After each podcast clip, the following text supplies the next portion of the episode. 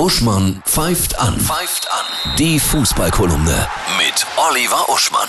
Hallo Oliver, ich grüße dich. Oh, Annette. Was?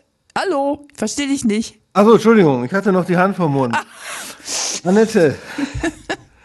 Verrückte Zeiten, oder? Ja, aber wirklich.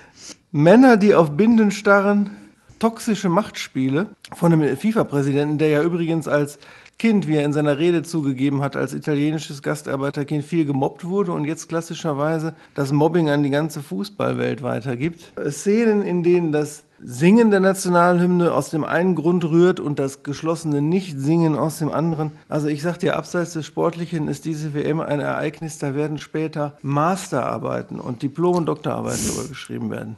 Kurios sind ja, dass die, die Verlängerungen alle total lang sind, oder? Das ist doch komisch. Ja, ja, was viele nicht wissen, das habe ich natürlich uschmannschmäßig recherchiert.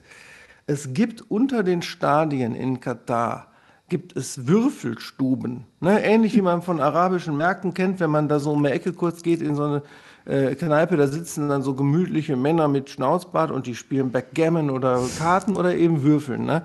Und dann sitzen die da, auch unter den Stadien, und würfeln die Verlängerungslänge aus mit zwei Sechserwürfeln. Also warte, ich mach mal vor. So, ich habe jetzt wirklich eine 7 gewürfelt, ohne Scheiß, das erfinde ich nicht.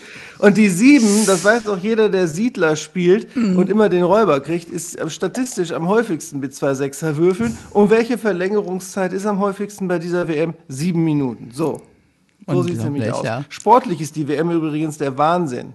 Saudi-Arabien schlecht, Argentinien, Japan schlecht, Deutschland, brasilianischer Zauber, französisches Feuer.